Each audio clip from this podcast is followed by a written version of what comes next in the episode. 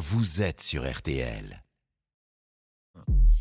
Julien Cellier, l'invité d'RTL Soir. Bonne fin de semaine, bonne fin de, de, journée. Vous écoutez toujours RTL Soir. La COP27 pour le climat s'achève en Égypte. Mais sauvera-t-elle la planète? On s'interroge et ce soir nous vous emmenons dans un pays qui risque de disparaître. Les Tuvalu, au beau milieu de l'océan Pacifique, pourraient être engloutis d'ici 50 ans. Notre invité ce soir est le ministre des Affaires étrangères des Tuvalu.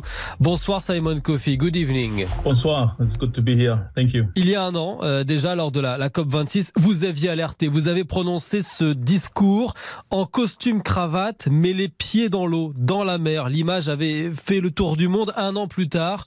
Est-ce que vous avez l'impression d'avoir été entendu? Yeah, the, the, the video, uh, went viral and, and I think Oui, la vidéo est devenue euh, virale, ce qui est positif. Ça veut dire qu'un large et grand public l'a vu. Et c'est important que les peuples soient éclairés pour qu'ils puissent faire euh, pression sur les dirigeants, pour demander davantage d'efforts pour le climat.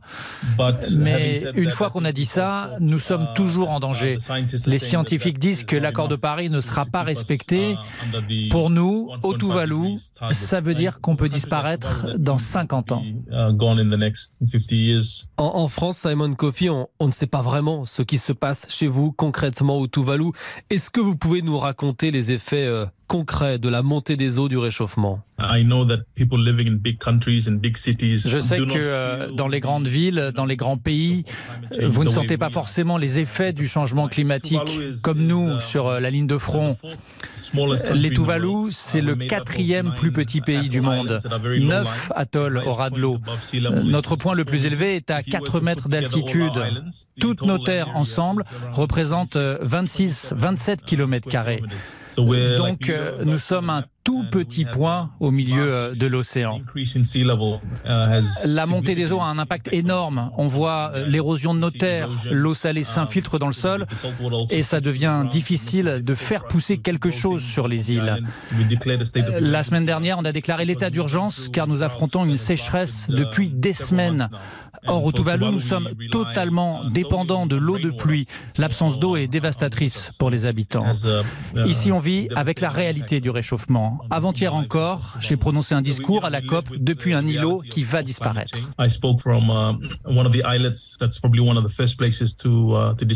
Il y a déjà des îles qui ont, ont disparu chez vous au Tuvalu? Uh, oui, il y a des îlots qui ont disparu. Euh, là, je suis dans la capitale, Funafuti. Le lagon est formé de 32 îlots, mais deux ont déjà disparu. uh,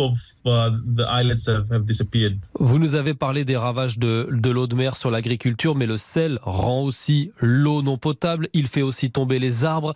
Euh, Plus rien ne vous protège en cas de tempête. Le changement climatique prend plusieurs formes chez nous.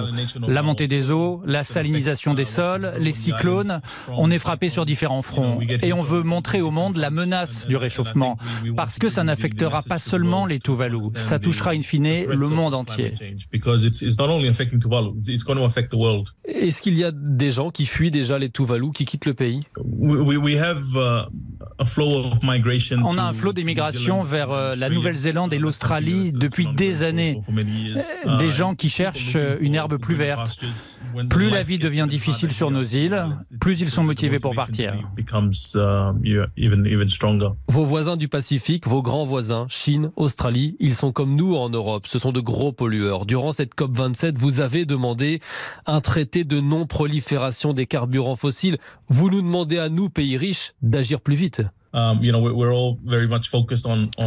Vous savez, le monde se concentre sur les émissions de CO2, mais les pays doublent leur production. Donc, il faut un traité pour s'occuper de la source du problème.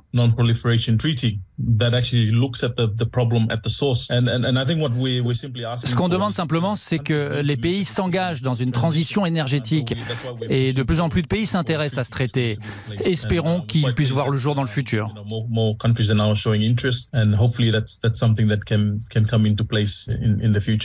Vous demandez aussi une taxe sur les, les bénéfices, les super profits de l'industrie euh, pétrolière. Elles polluent, donc pour vous, elles doivent réparer, payer les dégâts Oui, c'est l'idée derrière le concept de perte et préjudice en discussion euh, à la COP27. Ces entreprises font des milliards et des milliards de profits. Certaines d'entre elles doivent admettre que des pays sont fragilisés à cause d'elles. Il faut prendre conscience. On ne peut plus simplement raisonner en fonction de ses propres intérêts économiques. Simon Coffey, vous avez pris la parole lors des COP 26, 27. Est-ce que les, les dirigeants de nos pays ne sont pas en train de vous oublier, de vous ignorer?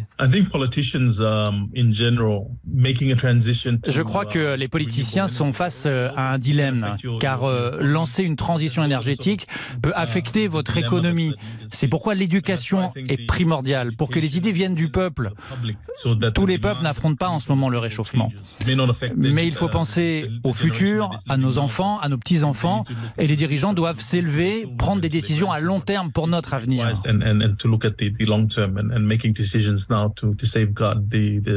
Vous-même, vous êtes politicien. Vous ne vouliez pas le devenir d'ailleurs, mais en, devenant papa, vous avez compris qu'il fallait faire quelque chose, c'est ça?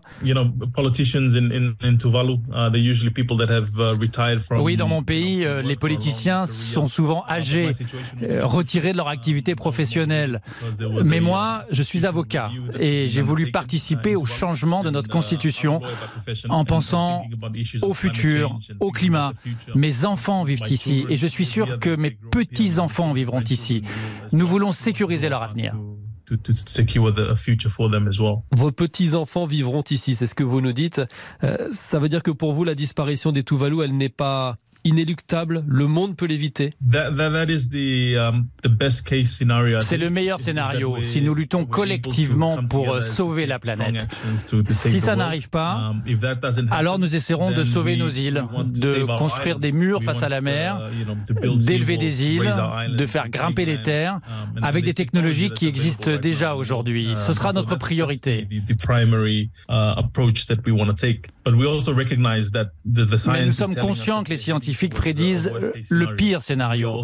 Donc, nous préparons un plan B pour garder euh, un statut international si physiquement les Tuvalu disparaissent. Nous construisons par exemple une nation digitale pour éventuellement avoir toujours un lieu où travailler en tant que gouvernement. Donc oui, nous espérons le meilleur, mais nous nous préparons au pire.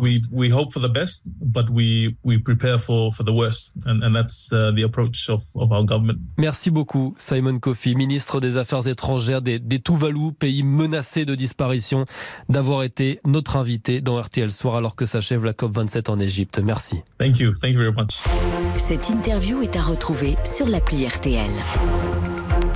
Toute petite pause et puis RTL Soir, la suite. Il y aura vos dessous de la Coupe du Monde. Volte-face au Qatar. Pas de vente de bière finalement aux abords des stades. Et puis laissez-vous tenter dernière, dernier épisode ce soir de Plus belle la vie. On vous emmène dans les coulisses de l'ultime tournage. À tout de suite sur RTL.